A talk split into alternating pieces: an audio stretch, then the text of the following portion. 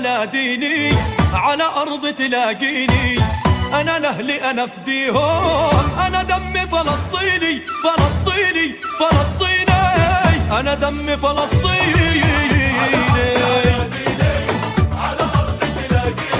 Fala, gente.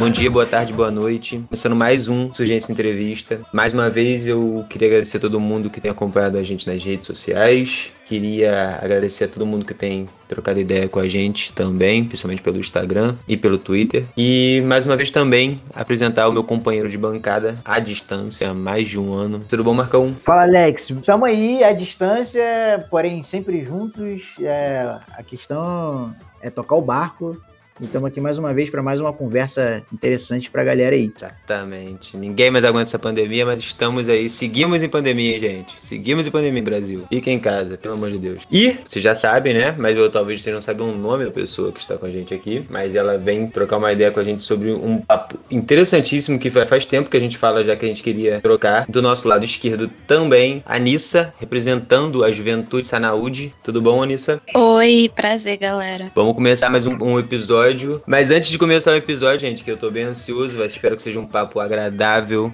mas ao mesmo tempo político e resistente. A gente tem os anúncios para vocês. Depois do anúncio,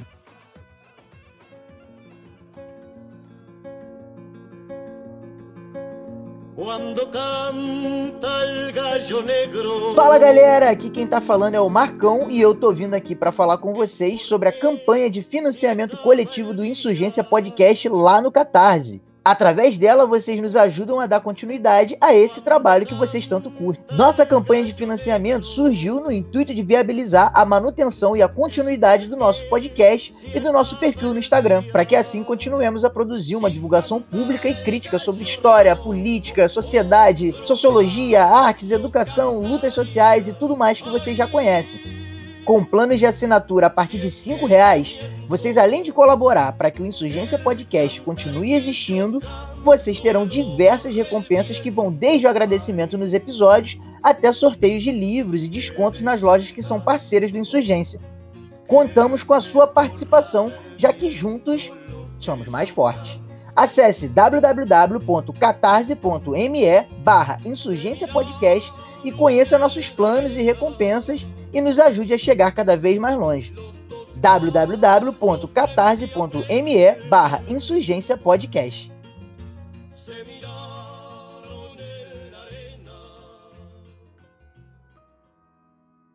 Quer começar fazendo a primeira pergunta, Marcão? Então vamos lá para a primeira pergunta, Marcão. Comece. Vamos lá então, eu já tenho várias perguntas para fazer que eu tô empolgadaço. Ih, segura ele, gente. Não, mas sério, sério. Pô, ô, Anissa, uma coisa que, assim, eu tive contato com, com a página, né, do Juventude Saúde lá no, no Instagram, que, que é impressionante o trabalho que é feito lá de divulgação né, da, da questão da militância, da questão palestina, que, a, a meu ver, ainda é uma discussão da, da qual as pessoas não estão muito inteiradas, sabe? As pessoas não conhecem exatamente a história no geral, além do fato de que existem muitos estereótipos que são colocados aí pela mídia, pelos filmes americanos, etc. e tudo mais. E aí, antes de eu, de eu, de eu perguntar para você assim, sobre como que surgiu a ideia né, de construir essa, esse projeto para divulgar, queria perguntar para você como é hoje, é, fazer esse trabalho de, de militância pró-Palestina, especialmente na internet, no Instagram, ali na página, no Brasil, porque, enfim, estamos num governo muito complicado, é, existe uma, uns estereótipos muito grandes acerca da, tanto de, da Palestina quanto de Israel. Por um lado, a, coisa do, de, dos os terroristas, e por outro lado, o povo santo, né, salvo, tem, tem todo um movimento relacionado, inclusive, com, com os evangélicos e tal, aqui no Brasil, muito ligados a, ao Estado de Israel. Como é, qual, quais são, assim, os, os desafios que vocês têm encontrado nesse processo de fazer essa militância no Instagram? Então, eu acho que lidar com o Instagram assim, é muito difícil em qualquer parte do mundo, né? Porque. Porque é uma plataforma assim muito problemática, né? Que é, boicota a gente toda hora e às vezes apaga, bloqueia as coisas, ou então é, a gente reporta e eles não resolvem. Então, no geral, eu acho uma plataforma assim bem problemática. Mas, especialmente no Brasil, né, que é um caos, essa situação com o Bolsonaro, é... eu acho que tem sido mais difícil ainda, porque às vezes lançam o, o, os nossos posts em páginas de bolsonaristas, pessoal de direita, é, em páginas sionistas também. E aí, tipo, entra aquele monte de robô, aquele monte de conta é, fake pra poder comentar, tipo, xingar a gente. A gente já recebeu coisas na DM. Uh, ah, teve um Instagram de uma das nossas membros também, que ela tem bastante seguidores que foi atacado. Aí ela teve que privar o Instagram dela. Que isso. É, divulgaram fotos dela. Então é muito complicado é, trabalhar né, com essa milícia digital. é, é bem complicado mesmo. E, assim, os estereótipos, eles sempre existiram, né? Tipo, mesmo quando não tinha Instagram, isso já era propagado pelos filmes, pela televisão.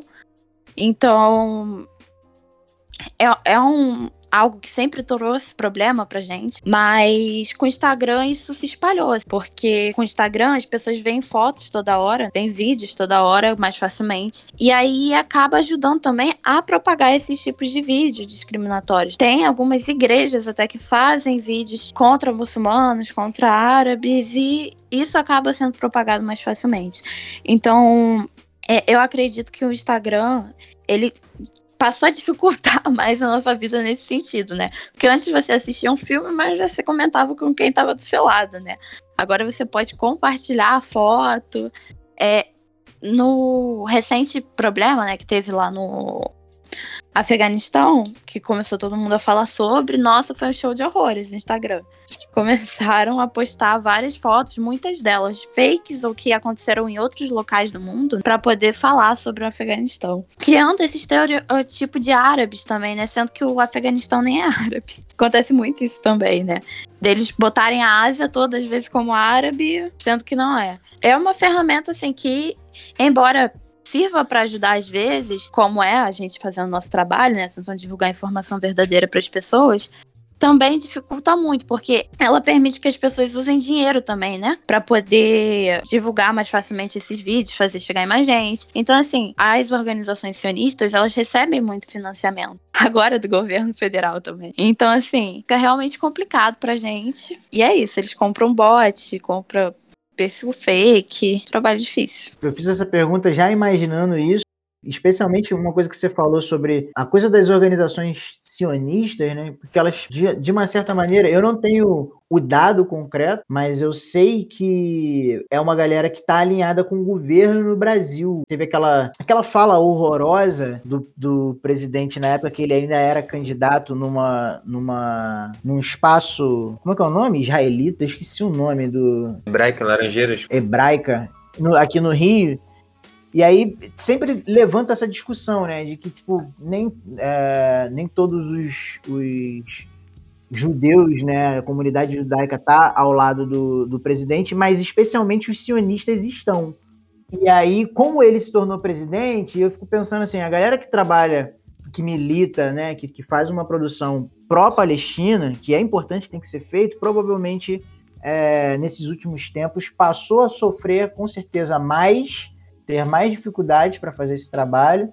E aí eu estou aproveitando a oportunidade que você está dando para a gente de poder conversar, porque é uma militância e é, é, um problema que a militância vive que acaba sendo um pouco invisibilizado, né? Porque é, é, não tem tanta, digamos assim, não tem tanta mídia, né? Não tem tanto alcance quanto, por exemplo, como acontece com, com o movimento, a relação entre o movimento negro e o Sérgio Camargo, que é tá lá na Fundação Palmares e os absurdos que ele fala, e o movimento negro, dá-se muita atenção a isso, enquanto que, historicamente, né, acaba que a questão palestina fica sendo jogada para escanteio, E aí eu, eu tive essa curiosidade de entender como que vocês que estão nesse corre estão passando por esses últimos três anos e meio. Eu acho interessante a gente entrar aproveitando esse embalo de, de como que é a rede, né? Como vocês estão no Instagram e focados no Instagram, além de fazerem outras coisas também, participarem. Eu vi que vocês têm.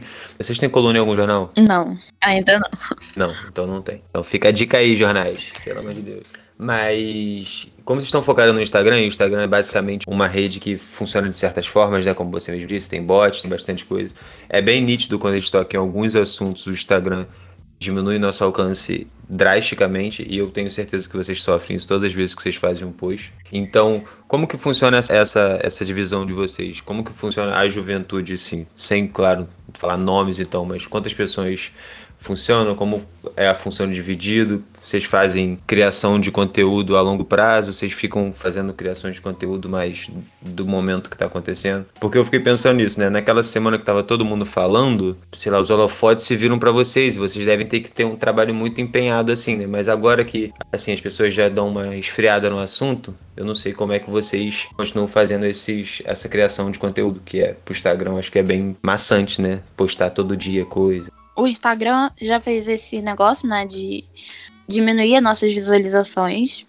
É, principalmente quando aconteceu uhum. o último ataque a Gaza, que a gente estava postando notícias, né, todos os dias. A gente botava um vídeo no Stories, tipo, o Stories passava super rápido. Os posts, assim, não tava com tanta visualização quanto normalmente fica, né, nessas horas. Nossa conta chegou a ser meio que bloqueada, assim, sendo que a gente estava postando as notícias é, que estava acontecendo no momento, né? Imediatamente.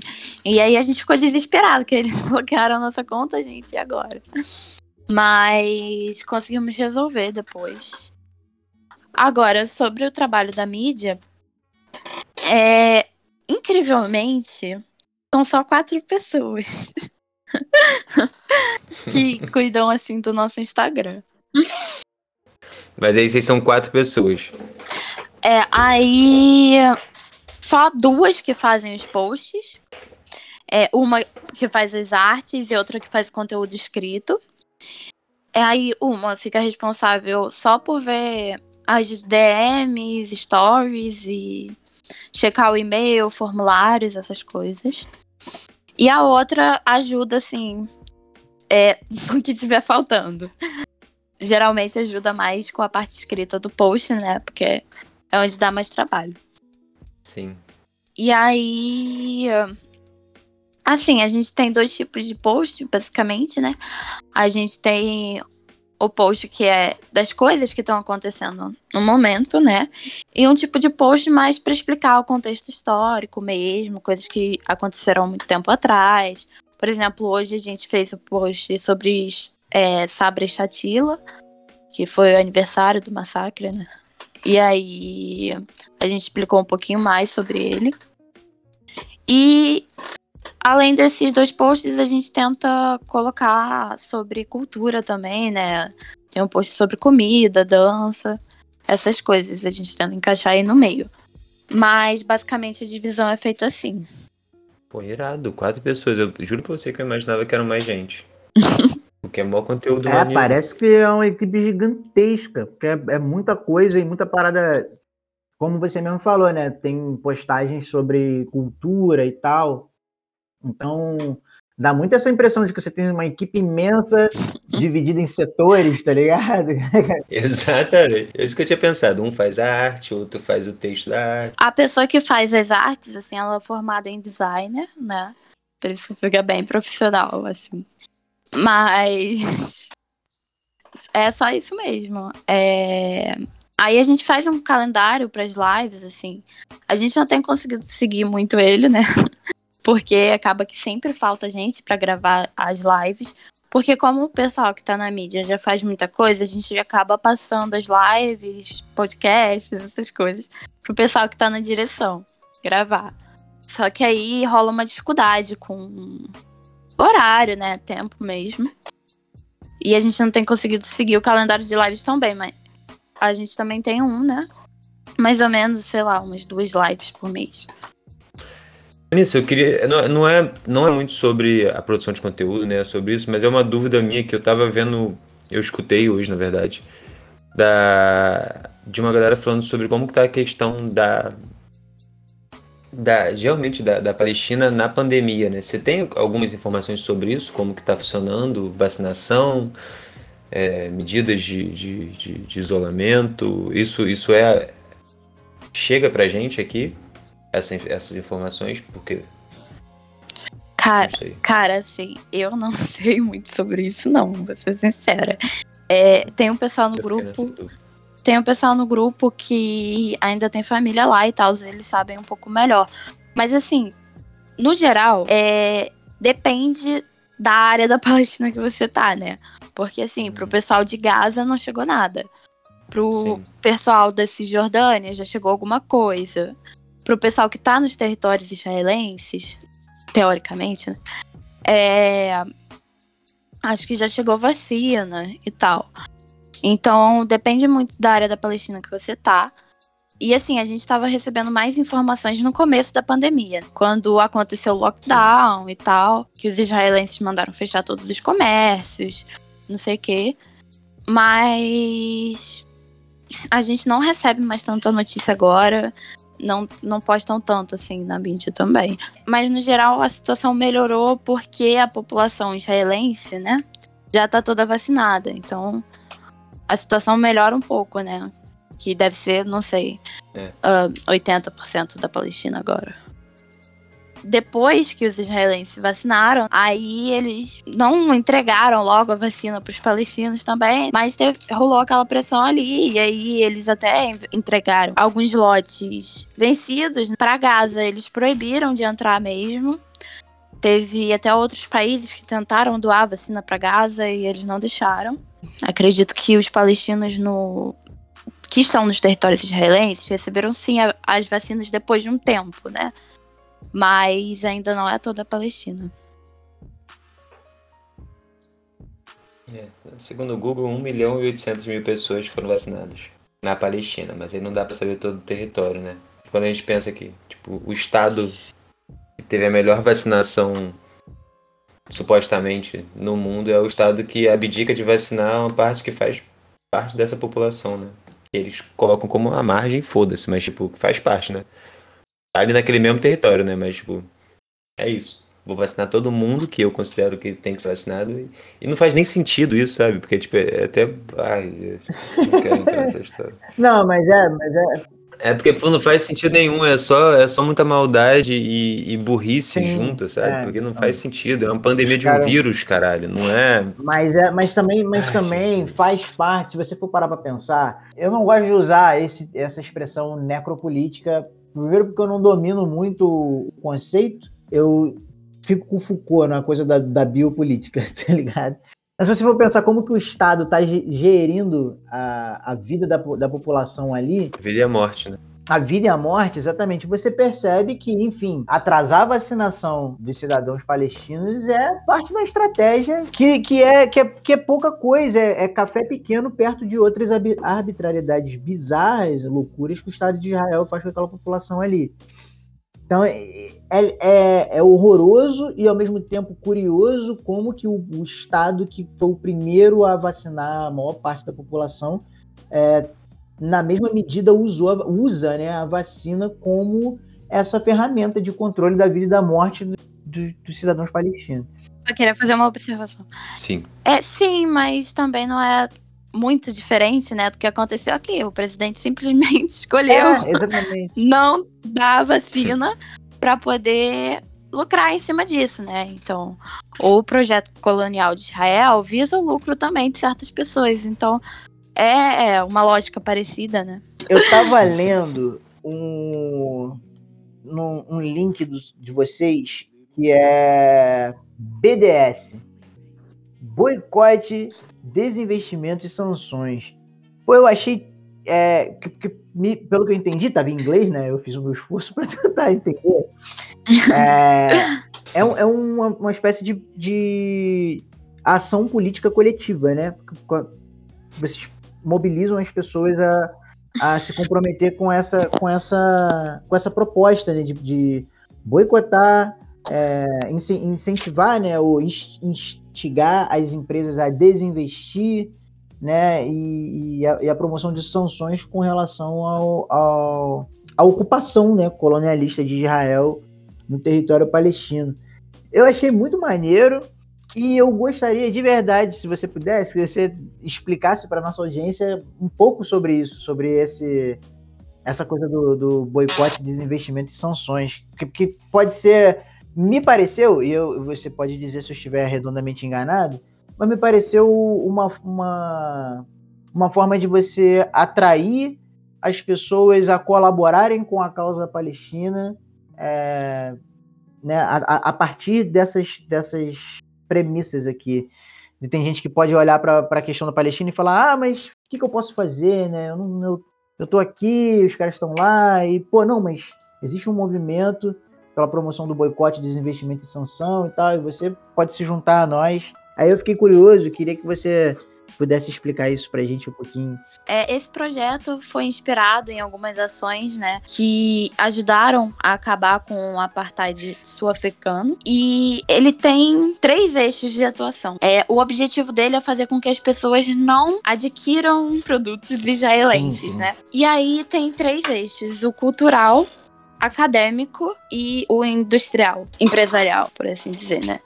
Mas o cultural, ele foca em não permitir que esse, nossos artistas façam apresentações em Israel. Que as pessoas não consumam filmes israelenses, não é, leiam livros israelenses, porque tudo isso corrobora para eles passarem qual é a visão sionista né, do conflito conflito entre aspas. Então, por exemplo, quando o Caetano Veloso foi fazer uma apresentação lá em Jerusalém.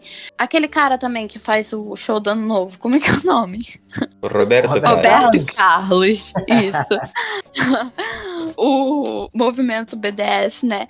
Ele fez campanhas para que eles não fossem se apresentar lá. E ele faz isso com artistas do mundo inteiro. Não deixar com que filmes israelenses participem de amostras de cinema, por exemplo. Maneiríssimo. É, de premiações. Então, eles focam muito nessa parte no cultural, né? De não permitir que produtos do seu país acabem indo para Israel e não permitir que as pessoas do seu país consumam também é, os produtos culturais de Israel. Isso é objetivando parar o lucro né, das empresas israelenses, produtoras de filme, de música, e também não permitir que os nossos artistas né, colaborem com, com a apartheid.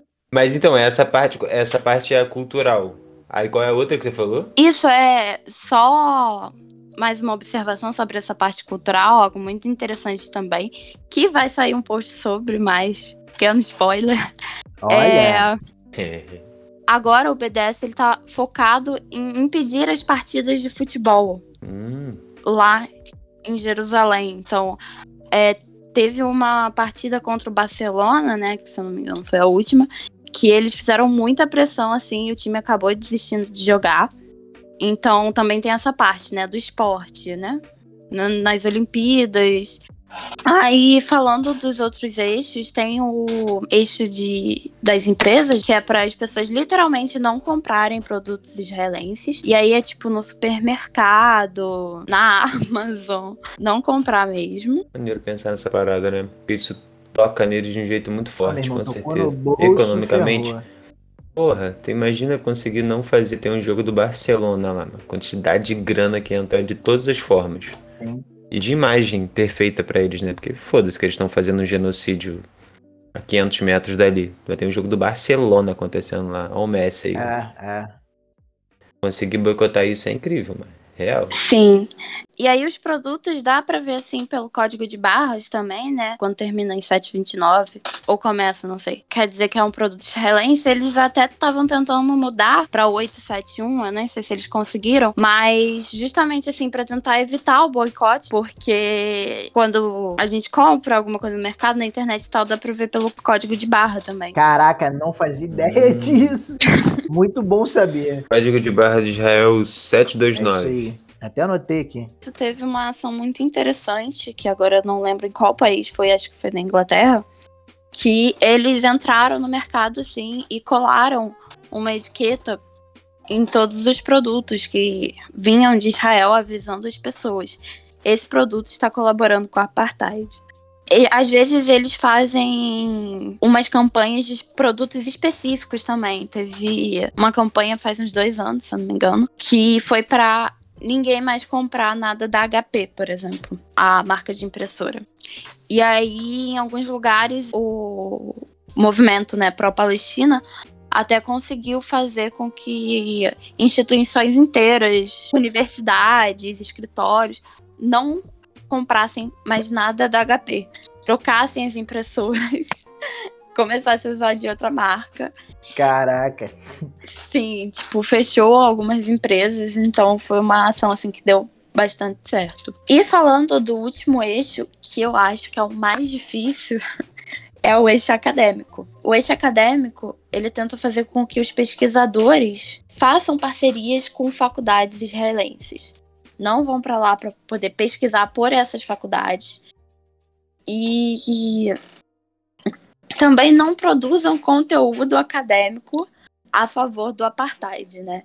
Eu acho que esse eixo é o que tem tido mais dificuldade no geral, porque mesmo em países onde o BDS é forte e a luta tá um pouco para frente, assim, como na Inglaterra, nos Estados Unidos, apesar da faculdade geralmente ser conhecida é, por ser um centro assim de, de militância, digamos assim, dificilmente as pessoas recusam intercâmbio. é muito complicado, assim. O, eles oferecem várias coisas, né? Eles oferecem muita bolsa de estudos, muito, muita orientação também. Às vezes a pessoa nem vai para lá, mas recebe a orientação de um professor israelense. Então é realmente muito complicado, né? Essa parte do boicote acadêmico. Ah, não, imagino. Ainda mais um país que tem o poder econômico que eles têm, né? A, a capacidade deles de, digamos assim, seduzir a comunidade acadêmica. Que, pô, pra você arrumar uma bolsa de 400 reais é uma dificuldade. Então você acaba seduzindo a comunidade acadêmica para ir fazer intercâmbio. Aí tem bolsa de tudo, cobre tudo e tal. Mas é uma maneira de você colonizar, né, o debate e, e tornar a visão pró-apartheid como visão hegemônica. Sim, exatamente. Eu acho que essa parte do, do, do investimento acadêmico é, é, o talvez o mais cruel, porque tipo, eles podem fazer isso de várias formas, né? Investindo em bolsa, investindo em institutos, institutos que eles necessariamente não precisam dizer que eles estão investindo, né? Mas lá por trás a gente sabe que eles estão investindo. Então, para ter um boicote sobre isso também é, é, muito complicado, porque você vai ter que ter uma raiz de um dinheiro que às vezes não tem como ter controle, né? O Estado pode investir em uma, não sei, uma fábrica e parte dos recursos dessa fábrica bancarem o ensino de uma de um grupo de alunos que aí quando você vê, sabe, isso tá tudo girando em torno deles, mas fazer esse boicote deve ser muito difícil. Essa parte deve ser muito difícil. Puxando dessa, dessa mesma fala, como que a juventude palestina, não a juventude palestina, o, o grupo de vocês, mas como que a juventude palestina consegue fazer uma luta de resistência de, contra tudo isso que está rolando lá? Quando eu estou pensando nessa pergunta, eu tô pensando assim, em Gaza, é, existe essa questão de nem ter tido acesso ainda à vacina. Como que, que faz uma resistência nesse território tão bizarro assim, cara? Para que a sua cultura seja mantida, para que seus, sei lá, seu, seu espaço seja mantido, eu já imagino que seja mais difícil porque existe uma truculência bélica que força esse rompimento. Mas, tipo, pra cultura, por exemplo, como é que se mantém uma cultura nesse território, cara? Então, eu acho que essa pergunta tem várias respostas, né? Possíveis. Mas a cultura, ela é algo que se vive todo dia, né? Então, desde que você não deixe de viver pensando no seu país, né? E, enfim, de onde você veio, essa cultura se mantém. E os palestinos, eles têm muito isso, né? De ter uma consciência depois de tudo que aconteceu, de que é necessário manter a cultura e é necessário manter as raízes. Então, é algo que vai acontecendo e por mais que Israel queira impedir, né, eu acho que não vai deixar de acontecer nunca. É isso. É cruel, mas é isso. É, não, assim, eu ia, eu ia comentar, é uma luta que me lembra a fala do do Ailton Krenak, falando dos povos indígenas no Brasil, e falar, mano, a gente tá aqui desde 1500, tá com a galera tentando destruir a gente, mas estamos aí, né? A cultura não vai morrer, assim, a gente vai, vai marcar esse território simbólico, que é um, um território da, da, da língua, né? Da, da arte, da produção, da cultura no geral, né? Pensando assim. é difícil. Ao mesmo tempo, ao mesmo tempo a gente sabe que, que é uma luta, pô, ingrata, pelo que o Alex falou, inclusive, a diferença de poder bélico é muito, é muito assustadora e, e eu fico admirado, realmente admirado que aquelas pessoas estejam nesse processo de resistência Sabe? Tipo assim, não, a gente existe, vai continuar existindo e reivindicando o nosso direito. Sim, é, é, no geral eu acho também que essa pergunta, se for feita para diferentes tipos de palestinos, né, ela também vai ser respondida de forma diferente. Falando de Gaza, é, é bem isso que eu falei, né, porque eles estão trancados ali tem muito tempo e eles não estão nem em contato assim com tantas outras culturas, já que estão literalmente presos. Agora, a situação muda um pouco quando a gente vem pra diáspora, por exemplo. Porque o pessoal que veio pra cá, nasceu aqui, já tem um contato com outra cultura muito diferente. E um contato que também é construído no dia a dia, né? Porque se a pessoa vive aqui no Brasil, ela vai pra escola aqui, aí também come a comida daqui. Apesar de em casa, por exemplo, é, comer comida árabe, no colégio não vai, em outros lugares não vai. Então, assim, se não vou dizer que se perde, né? Porque é isso, tem muito uma vontade de continuação, mas precisam-se de estratégias diferentes. Aí talvez não baste apenas só viver, mas é algo que a juventude também se propõe a, a trazer, né? Que é ser esse espaço de propagação da cultura palestina e fazer com que as pessoas não se esqueçam nunca, assim, da dança, das comidas, das músicas, que é o que forma as pessoas. No fundo, no fundo é isso mesmo. Tá vendo o negócio de vocês. Acho que foi um post que vocês fizeram da, da galera que tem a chave ainda antiga das casas. Isso é lindo, cruel e ao mesmo tempo incrível, né? Umas chave grandonas, bonitando, mas eu não me aprofundei muito. É, eu tenho que parar de dar spoiler hoje. mas. Ah, vai ter mais um postzinho. mentira. Mas não, a gente quer fazer, na verdade, um museu, né? Da Sandalwood. Que a princípio vai ficar na embaixada, uhum. não sei. Que vai conter justamente esses pertences antigos que as famílias ainda guardam. Tem gente que tem mapa, moeda, Isso é incrível. kefir. Pô, incrível, incrível. Seria incrível mesmo. E é isso, espaços físicos, né? A gente vai. Assim que essa desgraça passar, a gente vai ter cada vez mais importante de ter esses espaços físicos retomados, né? E novos espaços físicos, uhum. né? Já chega de espaços físicos, já que a gente já tem, já criar novos importantes. Pessoas pensem no que está acontecendo. Sim, exatamente. Marcão, tem, tem pergunta? Então, a pergunta que eu quero fazer agora é especificamente para Anissa. que é a seguinte. É, me conta sua história aí com essa militância pró-Palestina. Porque às vezes é uma coisa de, de família, não sei, né? Tem, tem essa parada, mas às vezes é solidariedade internacional mesmo, que, que a gente busca é, fomentar entre as pessoas. E eu queria saber se, se esse é o seu caso, como que chegou em você, como que você abraçou esse, essa causa. Então, gente, pra ser bem sincera, eu nem lembro. Ah, Vou é? a história. ah, muito bom. Desde conta, que eu entendo conta a história, conta a história. Pró-Palestina. é isso, tá certo. Quando eu nasci, eu fui embrulhado pra bandeira palestina e nunca mais larguei. Assim, é, não foi de família, mas faz muito tempo, assim, que, que eu tô nessa militância, assim, digamos, pró-Palestina, tipo, desde quando eu tinha uns 14 anos mais ou menos, quando me entendo por gente, né? Então, eu não lembro muito bem como começou. Foi algo que, assim, minhas amigas uh, já falavam também, então meio que fluiu. Maneiro. Mas na Sanaúd mesmo foi desde 2019 que foi quando ela se reativou, assim. E a Sanaúd, ela é a única juventude palestina que a gente tem. Então, assim, há outras organizações palestinas, mas nenhuma específica para jovens. a Sanaúd é a primeira. Então, assim, é, eu entrei quando ela se reativou, assim, em 2019, que é uma juventude que já existia antes, mas em 1997, se eu não me engano, acabou. E aí eles reativaram de novo em 2019 após um congresso da FEPAL, que foi quando alguns jovens tiveram a oportunidade de se reunir, né?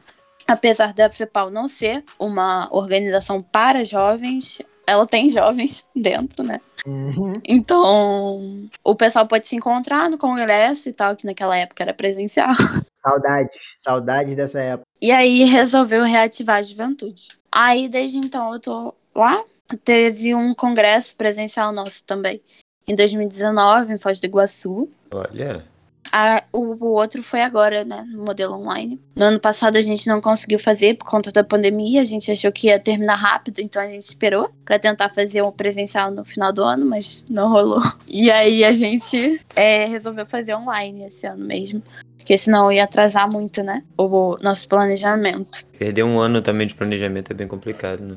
Eu sempre tentei fazer e construir ações de solidariedade internacional também. Então, tem alguns comitês aqui, né, onde eu moro, no Rio, focado em solidariedade internacional. Então, eu já fui lá algumas vezes, sempre colo quando dá, quando eles vão falar de Palestina. E também nos partidos, assim, é, que eu passei, qual eu faço parte agora, eu sempre tento construir essas ações né, de solidariedade internacional e também fazer com que eles promovam né, coisas próprias e opiniões próprias sobre isso. Então, assim, matéria de jornal, nota de posicionamento, arte, post. Sempre tento cobrar as pessoas que estão nessas organizações de estar tá produzindo sobre isso também, né? Não só quando acontece alguma coisa, mas sempre. E a minha militância, ela sempre foi nesse sentido, assim, de tentar construir nos espaços que eu fazia parte. Na minha escola, no Grêmio, né? Agora no centro acadêmico também. Falar com as pessoas ao meu redor, né? Fazer todo mundo que está à minha volta ler livros sobre, ver filmes sobre, ver documentário. Mas, com certeza, minha principal atuação sempre foi na saúde. Porque, assim, gente, eu também sou nova. relativamente. Não, é porque assim, em 2019 eu tava com 17 anos. Então, assim, eu meio que cresci também, mais ou menos no momento que eu entrei na saúde. E aí é isso, assim, é, no começo a juventude se estruturou no Congresso, mas depois que veio a pandemia, é, ela se desestruturou, né? E e aí eu uh, cobrava também, tipo, da gente continuar o trabalho, né? Porque foi uma época muito difícil para todo mundo, né? Que as pessoas ficaram doentes, teve membros da Sociedade Palestina Brasileira que faleceram de Covid. Cara. Uh, é, pai do, das pessoas, mãe. Então foi um momento realmente muito difícil para todo mundo. É, Muitos palestinos também trabalham com comércio. E aí as lojas tiveram que fechar, né, no começo. Muita gente também ficou sem receber. Foi bem complicado, assim.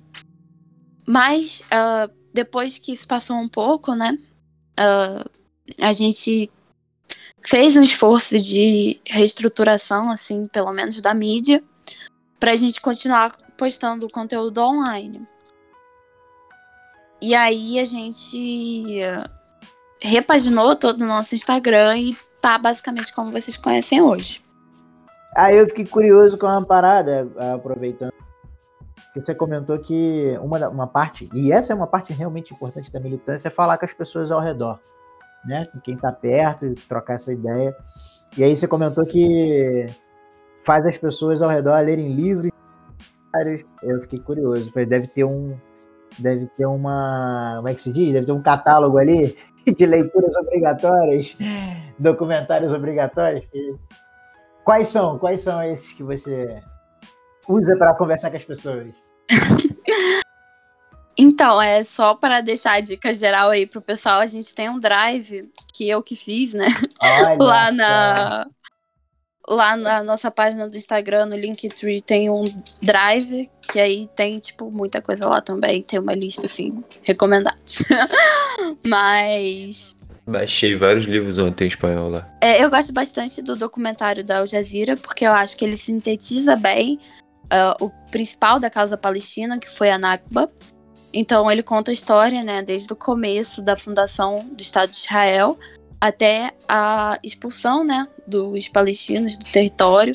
E aí ele aborda bastante, tipo, qual foram as figuras históricas que participaram do processo, qual foram os grupos, uh, o que, que eles foram se tornando depois da criação do Estado de Israel.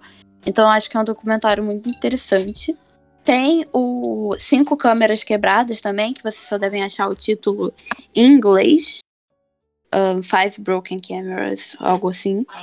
O Occupation uh, 101, que é Ocupação 101 também, título em inglês. Mas eles têm legendas em português. Vocês vão achar por aí também.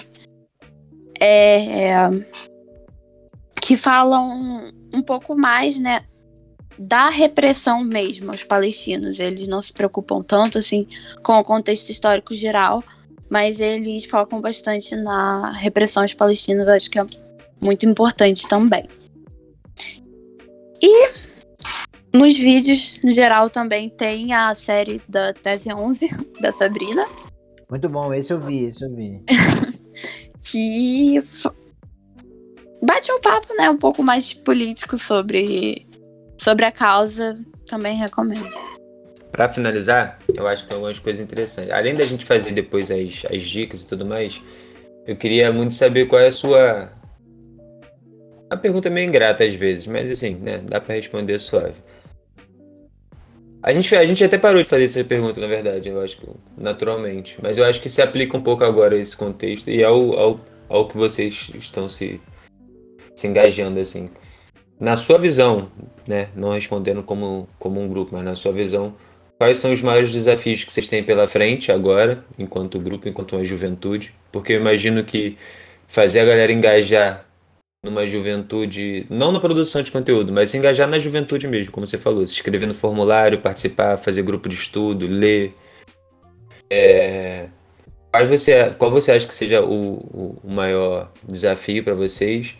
E Nesse tempo que você já está aí, desde os seus três minutos de vida que você está militando, quais são para você qual é qual foi a grande não vitória, sabe, mas qual o momento que você falou assim, porra, tá valendo a pena, sabe? Tipo, fazer essa luta aqui, porque a gente sabe que são poucos, né?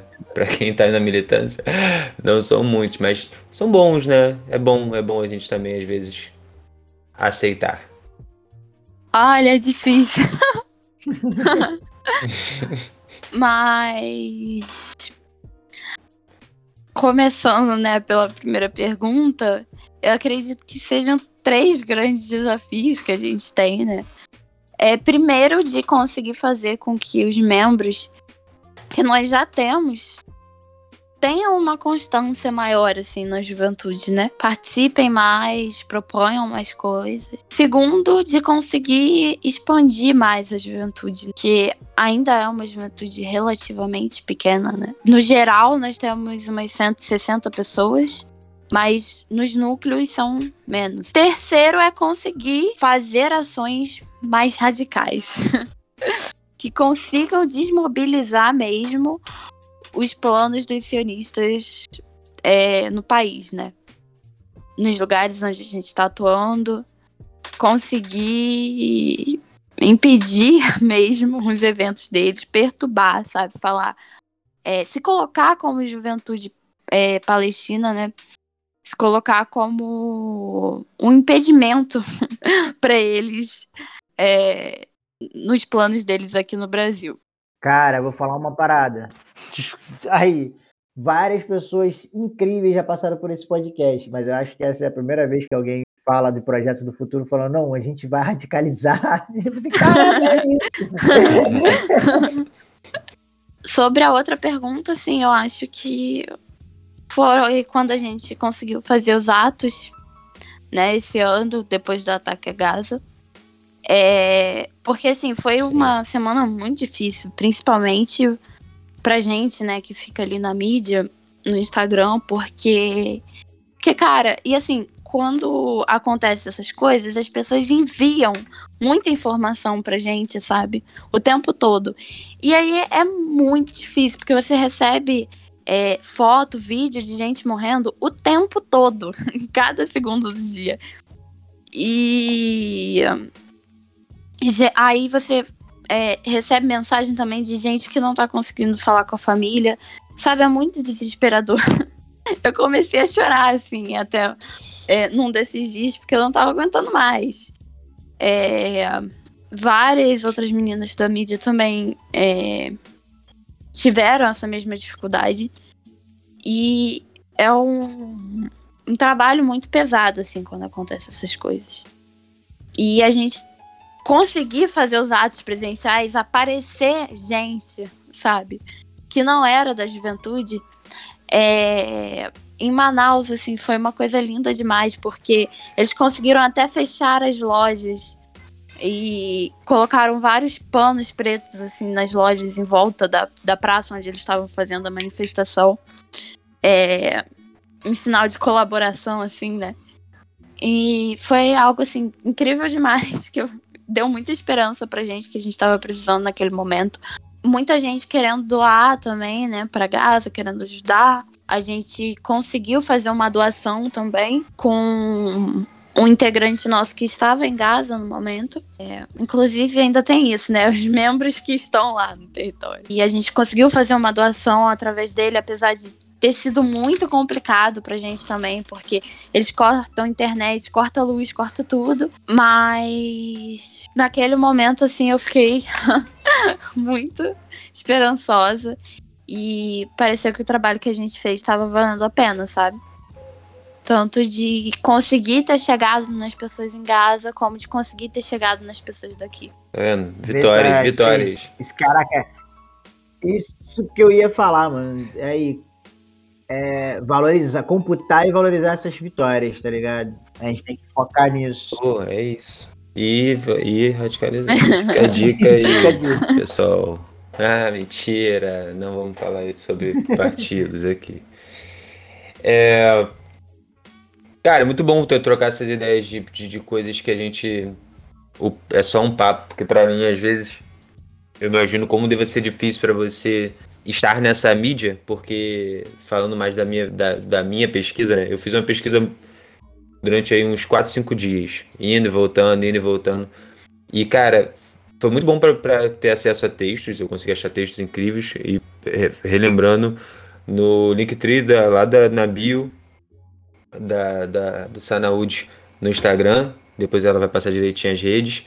É, o Drive é incrível. Peguei vários textos que eu vou com certeza ler. Não por agora, mas eu vou ler. Que eu deixei separado no, numa pasta.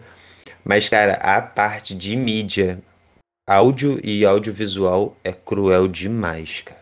Demais, assim. Tipo assim, eu se eu der uma rolada aqui no Twitter, se escrever Palestina, eu só vejo morte, mano. De verdade, assim. É um bagulho muito cruel, mano. Tipo, e e a crueldade, tipo, em, em, várias camadas, sabe? Tipo assim. Eu imagino que isso deve ser muito difícil para vocês mesmo, cara. De verdade mesmo. Não só naquela época, eu acho que deve ser o tempo todo. Então, para encerrar, seria incrível se você pudesse dar. Além de você falar o que você quiser falar, obviamente, mas antes do microfone ficar aberto, é, falar umas dicas de, de algumas coisas de filmes ou textos. Se você quiser falar só textos, tudo bem também. Livros, tudo bem também. Eu vou fazer duas indicações de, de filmes que eu vi há muito tempo atrás e que eu amei. E Marcão, se quiser fazer alguma também, fica à vontade. Então, de filme, é só o Nascido em Gaza mesmo, que tá na Netflix agora. Olha, legal, hein? De leitura, é, além dos clássicos, né, do a questão palestina do Ed Said e a limpeza étnica da Palestina do Ilan Papé. É, tem outros dois que eu gosto bastante também. É a Revolta de 1936 do Gassan Canafani e uh, Estratégia para a Libertação da Palestina da FPLP, que é pela edição Nova Cultura. E também tem um artigo que vocês encontram muito facilmente, que é do Domênico Lossurdo. Esquerda, o sionismo e a tragédia do povo palestino. Eu tenho duas, duas indicações para fazer. Que eu, em cima de nada, eu não vou nem aprofundar em nada, eu só, só vejam, porque eu vi. Um é o filme Para... O Paraíso Deve Ser Aqui, que é uma comédia do Eli Suleiman, que eu assisti lá no Cine UF há um tempo atrás e foi incrível porque eu como um grande ignorante que sou, só entrei vi o, o cartaz e falei, incrível, quero ver. E aí eu vi e eu descobri que é um filme maravilhoso. É uma comédia super ácida que conta a história de um, é isso, um palestino pelo mundo tentando vender um filme. Só que ele faz várias críticas a muitas coisas importantes que a gente está falando aqui sobre o estado de sítio, sobre a cultura, sobre como que enxergam o palestino no, no mundo, sabe? Eu achei incrível, de verdade. Anotem, por favor, e pesquisem aonde vocês vão encontrar. Fica aí a questão. Mas o paraíso deve ser aqui o nome. Esse eu acho muito maneiro, de verdade. E o outro é um que eu acho super triste, que é Paradise Now, ou Paraíso Agora. Conta a história de dois irmãos que são recrutados para fazer um atentado em Tel Aviv, se não me engano. E só que aí acontece muitas coisas, o filme é super bonito, a, a fotografia é linda, fala bastante sobre essa questão também palestina, um pouco de Israel. Enfim, eu achei um filme super super interessante assim, super profundo. Assim, Tá afim de dormir legal, tranquilo? Vê o primeiro. Tá afim de pensar muito sobre o filme? Vê o Paradise Now ou Paraíso Agora, que é bom. E só é, são essas minhas dicas, gente, porque eu não, não sou muito aprofundado, não. É, eu também não, não tenho esse aprofundamento de leitura acerca da questão da Palestina. É, vou me repetir aqui. A Nissa já citou o, o clássico aí do, do Said, que é a questão palestina. Inclusive, eu acho que tá, tá sendo reeditado agora e tem edição nova. Tá, era difícil de encontrar, mas eu acho que agora tem edição nova, fácil de achar. Aí, quem quiser comprar, enfim, tem os caminhos. É, quem não quiser também, né, enfim, vocês sabem os caminhos para encontrar o livro. É, além disso, vou repetir: a série da Sabrina Fernandes é muito boa, que é, é sobre a Palestina são pelo menos, pelo menos uns 5, 6 vídeos sobre Palestina que ela que tem ali, fazendo a discussão política e teórica, inclusive, né, das abordagens dos autores, dos diferentes autores sobre a questão. Eu acho bem maneiro, bem legal. E a última referência que eu tenho, que é, é o meu. Né, a minha Bíblia é o quadrinho, saco, que é jornalista, mas a introdução do quadrinho foi feita pelo Said, então assim, tem uma. Tem um, como é que se diz? Tem uma, uma ele chancela, né? Tem uma chancela do, do, do Said ali de que é um, um bom retrato da questão, né? Do, da, do cotidiano, dos problemas é, que o povo palestino passa nessa situação de ocupação é, de Israel tomando né, as terras, né? Ocupando cada vez mais através do, do enfim, expandindo o território na, na base da, da, da, força. Eu acho que são, são, são, pelo menos assim, materiais introdutórios para você poder chegar numa discussão sobre a questão é, da Palestina sem ficar reproduzindo é, coisas absurdas. Ah, e para não dizer que eu tô, não fui original, tem um filme muito legal chamado. Acho que é Filmes Ruins Árabes Malvados, que é interessante é, para assistir, porque é tipo um documentário, né? Mostrando como que Hollywood constrói a, essa, esse imaginário de, de, de árabes bárbaros etc. E como que esses filmes eles têm financiamento de Israel, né? Financiamento de Israel para promover a imagem dos palestinos como bárbaros, terroristas, não sei o que, não sei o que. Vale a pena para pensar como que a questão da Palestina chega para gente muito enviesado é, através de Hollywood. Também é, também é um filme que eu indico aí. É... Filmes ruins, árabes malvados, verso, árabes malvados e filmes ruins, uma coisa assim. Um documentário curtinho, Mó legal. Maneiro isso aí. Onde é que a gente acha? Ah, isso aí, isso aí você acha no, nas principais plataformas. Tá lá. Tá lá pra ver. Locadora Vermelha, cara. Então, pra finalizar, vamos falar nossas redes. Anissa, fala as redes da juventude todas que você tiver. Eu, vi- eu vi que vocês estão no Twitter também, né? Sim, a gente não tem post ainda, mas é porque a gente criou o Twitter agora. Vai ter, gente, eu prometo. É, no Instagram é juventude underline Sanaúde. E no Twitter é Sanaúde Juventude. Tranquilaço. Pra quem não sabe ainda, o Insurgência no Twitter, no Instagram é underline Insurgência. E pra também quem não sabe ainda, a gente tem um Catarse, que é a nossa. Não é que é o nome? Campanha de financiamento coletivo. campanha de financiamento coletivo, como disse Marcão, eu não vou, não vou cortar isso, que a gente tá pedindo a ajuda de vocês a partir de 5 reais. A gente fez uma, uma proposta incrível, fizemos a, a parceria com várias editoras, lojas, ou seja, tem recompensa para todos os gostos possíveis. Então, se vocês puderem e quiserem, financie a gente lá, ajudem a gente a continuar fazendo esse conteúdo que às vezes não é tão maravilhoso, mas esforçado. Isso aí eu tenho certeza que é esforçado. Esforço a gente bota nisso aqui. e é isso, gente. Se cuidem. Marcão, se cuide. Anissa, se cuide. Bebam água. Porque a gente tá precisando beber água. E beijos.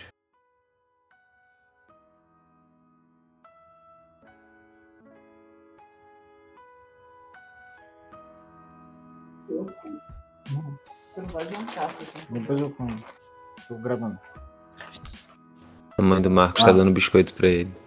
Não é biscoito não, é pé do moleque. Eles estão comentando aqui. Inacreditável. Pô, que bonitinho. O pé de moleque é Pô, bonzão, cara. Me Parabéns. salvou. Tô mó tempão aqui agarrado. Foi mal.